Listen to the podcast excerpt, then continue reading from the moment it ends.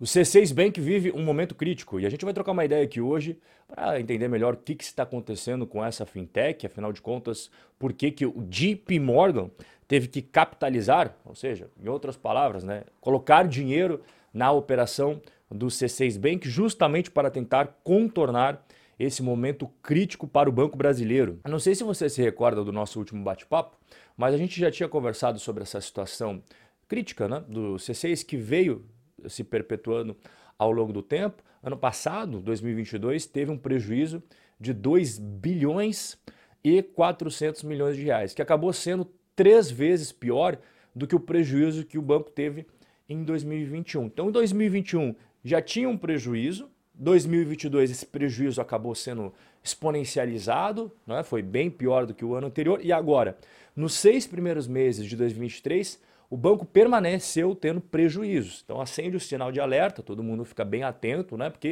um banco tendo consecutivos prejuízos acaba trazendo algumas consequências. E uma delas é justamente essa necessidade de injetar dinheiro, de capitalizar o banco. Dá uma olhada aqui nos dados na tela para você. Então, 2021, o C6 teve um prejuízo de 692 milhões de reais. Aí no ano seguinte, 2022, prejuízo de 2 bilhões e 400 milhões de reais e nos seis primeiros meses deste ano 2023 ele permaneceu tendo resultados ruins. Agora o prejuízo alcançou a marca aí de 473 milhões de reais. Bom, você percebe, né, prejuízos constantes, consecutivos, o rombo é bastante grande. Aí o JP Morgan, ele acabou capitalizando agora, recentemente, o C6 Bank, no momento em que, como o próprio Brasil Journal destaca, o prejuízo não para de aumentar, inclusive consumindo o índice Basileia num ritmo frenético. O que, que é esse índice Basileia que você já deve ter ouvido falar por aí quando fala de Bradesco, quando fala de Itaú, quando fala de Banco Inter, C6, Nubank. O índice Basileia, ele não é utilizado para outras empresas a não ser bancos. É um índice específico com a finalidade exclusiva de analisar a saúde financeira de uma instituição financeira. Não vai poder utilizar índice Basileia em Petrobras, em Vale, em Ambev, é exclusivo para bancos. A grosso modo, o índice Basileia, ele mede o quanto que o banco tem de patrimônio em relação ao seu volume de empréstimos. Então esse é um índice que tem como objetivo claro saber qual que é a solvência de um banco. E quando você pega o índice Basileia do C6 Bank ao longo do tempo, você vê uma deterioração. Você percebe que o índice Basileia ele veio reduzindo, tá vendo aqui, ó, de 21,3 para 17,3, depois para 14,9 e o mais recente que a gente tem acesso aí é 11,9. Como o Brasil Journal destacou, o mínimo exigido pelo Banco Central é de 10,5, um patamar que muito provavelmente o C6 acabou atingindo, ou ficou muito perto de atingir agora, né? No finalzinho do segundo trimestre de 2023, o que obrigou esse aporte do capital do JP Morgan. E quando você pega os concorrentes do C6 em fintechs, por exemplo, o Banco Inter, o Nubank, eles têm um índice Basileia bem mais elevado. O Basileia do C6, no último levantamento do Banco Central, ele era o mais baixo entre todas as grandes fintechs, os grandes bancos digitais. A Basileia do Inter é 23%. A Basileia do Nubank também 23%.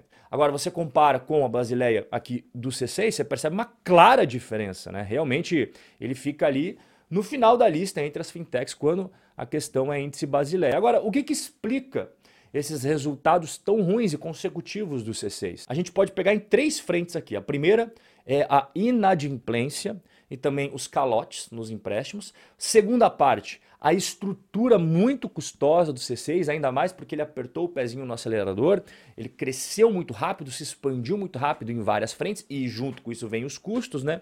E terceiro ponto, a dificuldade para monetizar os seus clientes. Então vamos por partes aqui, ó. Pegar, por exemplo, os três primeiros meses de 2023. Ele teve uma receita líquida de juros de 953 milhões de reais. Beleza. Só que apenas as provisões para devedores duvidosos foi de 634 milhões. O que é provisão para devedores duvidosos? É quando o banco ele olha assim e fala: olha, o cenário está complicado.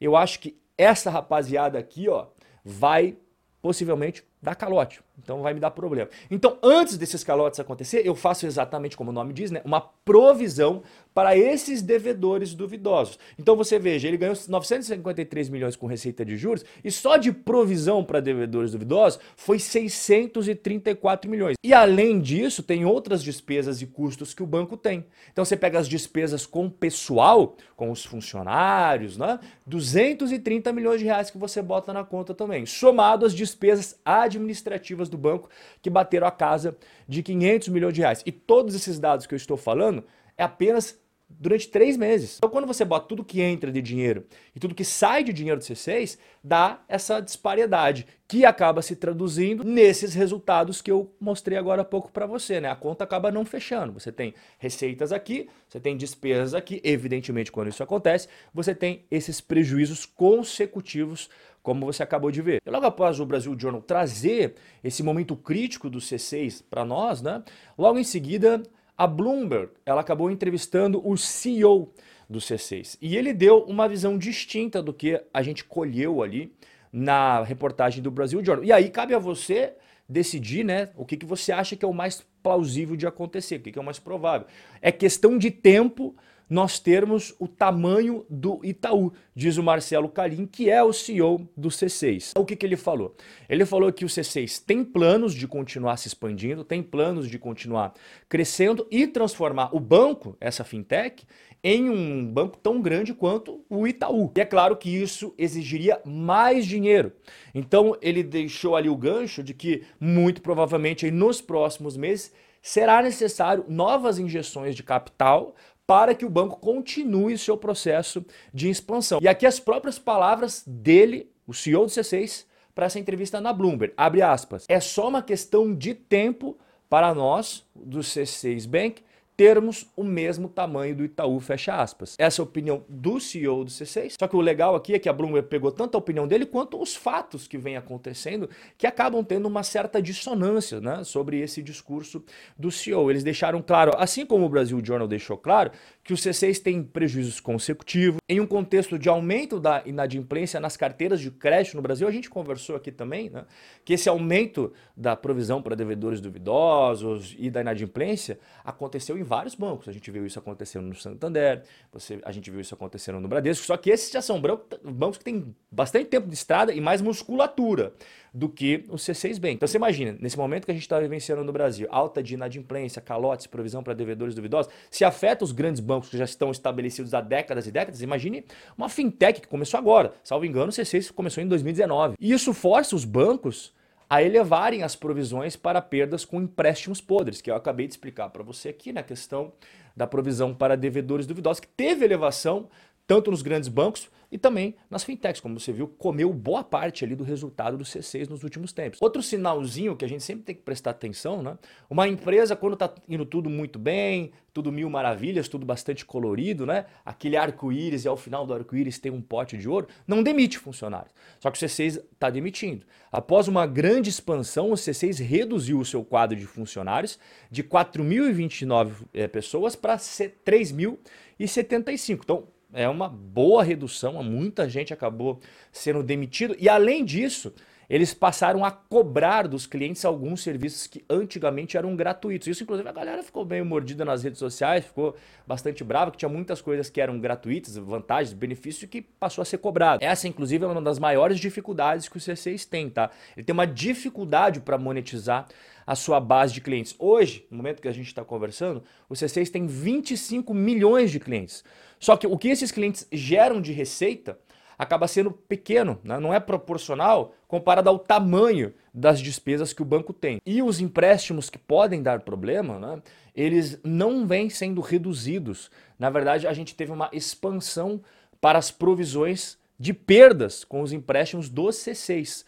Atingiram 1 bilhão e 200 milhões de reais nos primeiros seis meses de 2023, o que é um aumento em comparação ao mesmo período do ano passado. Né? O ano passado foi 1 bilhão e 100 milhões, agora em 2023 aumentou para 1 bilhão e 200 milhões de reais. Então aí está o alerta, esse momento crítico que o C6 vive, os seguidos prejuízos e a necessidade de uma capitalização dos gringos do JP Morgan, né? E agora você já sabe tudo o que está acontecendo por trás aí dos bastidores desta fintech, fez bastante sucesso, isso é inegável. Eu consideraria as três fintechs que mais entraram aí no gosto dos brasileiros, o Banco Inter, o Nubank e o C6 Bank, né? Esses três aí são super conhecidos por todo mundo hoje, só que eles vivem momentos distintos, né? Enquanto o Nubank e o Banco Inter estão conseguindo se acertar melhor, o C6 ele acabou pisando bem forte no acelerador lá atrás, só que junto com isso vem um monte de despesa, vem custo, e pegou um momento de mercado que a inadimplência começou